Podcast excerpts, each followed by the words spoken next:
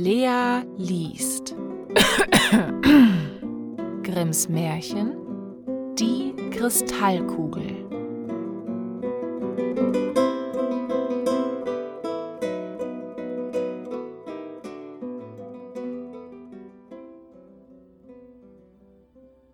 Es war einmal eine Zauberin, die hatte drei Söhne, die sich brüderlich liebten. Aber die Alte traute ihnen nicht und dachte, sie wollten ihr ihre Macht rauben. Da verwandelte sie den Ältesten in einen Adler.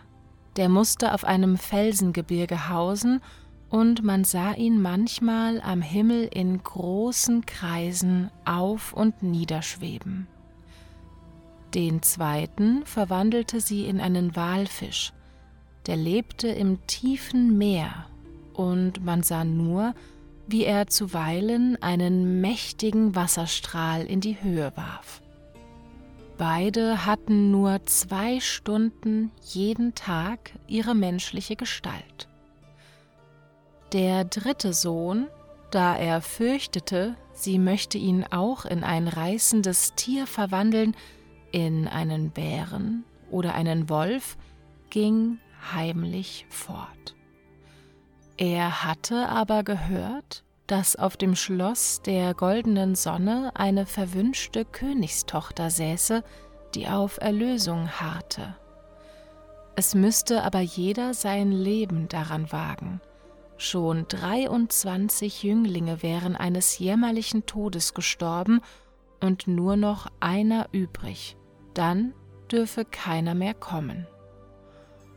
Und da sein Herz ohne Furcht war, so fasste er den Entschluss, das Schloss von der goldenen Sonne aufzusuchen. Er war schon lange Zeit herumgezogen und hatte es nicht finden können, da geriet er in einen großen Wald und wusste nicht, wo der Ausgang war. Auf einmal erblickte er in der Ferne zwei Riesen, die winkten ihm mit der Hand, und als er zu ihnen kam, sprachen sie Wir streiten um einen Hut, wem er zugehören soll. Und da wir beide gleich stark sind, so kann keiner den anderen überwältigen. Die kleinen Menschen sind klüger als wir. Daher wollen wir dir die Entscheidung überlassen. Wie könnt ihr euch um einen alten Hut streiten? sagte der Jüngling. Du weißt nicht, was er für Eigenschaften hat. Es ist ein Wünschhut. Wer den aufsetzt, der kann sich hinwünschen, wohin er will, und im Augenblick ist er dort. Gebt mir den Hut, sagte der Jüngling. Ich will ein Stück Wegs gehen, und wenn ich euch dann rufe, so lauft um die Wette, und wer als erstes bei mir ist, dem soll er gehören. Er setzte den Hut auf und ging fort, dachte aber an die Königstochter, vergaß die Riesen und ging immer weiter. Einmal seufzte er aus Herzensgrund und rief Ach, wäre ich doch auf dem Schloss der goldenen Sonne. Und kaum waren die Worte über seine Lippen, so stand er auf einem hohen Berg vor dem Tor des Schlosses. Er trat hinein und ging durch alle Zimmer, bis er in dem letzten die Königstochter fand. Aber wie erschrak er, als er sie anblickte. Sie hatte ein aschgraues Gesicht voll Runzeln, trübe Augen und rote Haare. Seid ihr die Königstochter, deren Schönheit alle Welt rühmt? rief er aus. Ach, erwiderte sie, dies ist meine Gestalt nicht. Die Augen der Menschen können mich nur in dieser Hässlichkeit erblicken, aber damit du weißt, wie ich aussehe, so schau in den Spiegel. Der lässt sich nicht irre machen, der zeigt dir mein Bild, wie es in Wahrheit ist.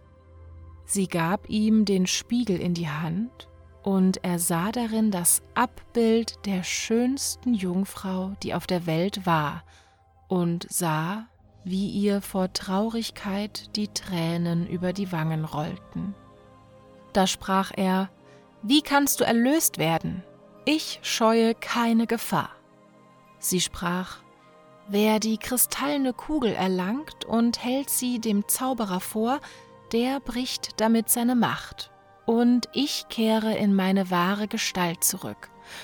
Ach, setzte sie hinzu, schon so mancher ist darum in seinen Tod gegangen, und du junges Blut, du jammerst mich, wenn du dich in die großen Gefährlichkeiten begibst. Mich kann nichts abhalten, sprach er, aber sage mir, was ich tun muss. Du sollst alles wissen, sprach die Königstochter. Wenn du den Berg, auf dem das Schloss steht, hinabgehst, so wird unten an einer Quelle ein wilder Auerochse stehen, mit dem musst du kämpfen. Und wenn es dir glückt, ihn zu töten, so wird sich aus ihm ein feuriger Vogel erheben, der trägt in seinem Leib ein glühendes Ei, und in dem Ei steckt als Dotter die Kristallkugel. Er lässt aber das Ei nicht fallen, bis er dazu gedrängt wird.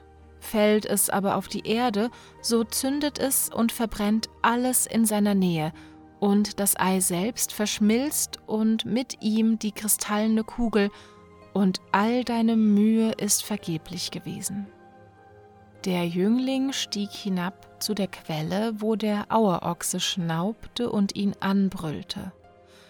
Nach langem Kampf stieß er ihm sein Schwert in den Leib und er sank nieder. Augenblicklich erhob sich aus ihm der Feuervogel und wollte fortfliegen, aber der Adler, der Bruder des Jünglings, der zwischen den Wolken daherzog, stürzte auf ihn herab, jagte ihn nach dem Meer hin und stieß ihn mit seinem Schnabel an, so dass er in der Bedrängnis das Ei fallen ließ. Es fiel aber nicht in das Meer, sondern auf eine Fischerhütte, die am Ufer stand, und die fing gleich an zu rauchen und wollte in Flammen aufgehen. Da erhoben sich im Meer haushohe Wellen, strömten über die Hütte und bezwangen das Feuer. Der andere Bruder, der Walfisch, war herangeschwommen und hatte das Wasser in die Höhe getrieben. Als der Brand gelöscht war, suchte der Jüngling nach dem Ei und fand es glücklicherweise. Es war noch nicht geschmolzen. Aber die Schale war von der plötzlichen Abkühlung durch das kalte Wasser zerbröckelt, und er konnte die Kristallkugel unversehrt herausnehmen. Als der Jüngling zu dem Zauberer ging und sie ihm vorhielt, so sagte dieser meine Macht ist zerstört, und du bist von nun an der König vom Schloss der goldenen Sonne. Auch deinen Brüdern kannst du die menschliche Gestalt damit zurückgeben. Da eilte der Jüngling zu der Königstochter, und als er in ihr Zimmer trat, so stand sie da in vollem Glanz ihrer Schönheit, und beide wechselten voll Freude ihre Ringe miteinander.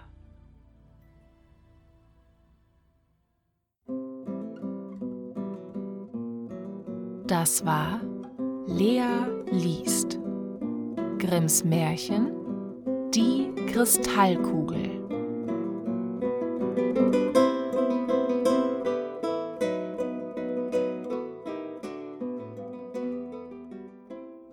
Hallo, hier ist Lea.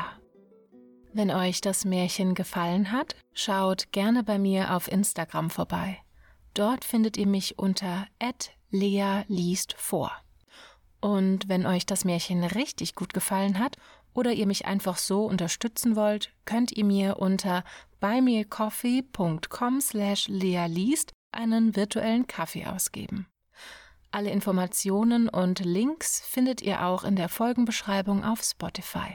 Danke und schlaft gut.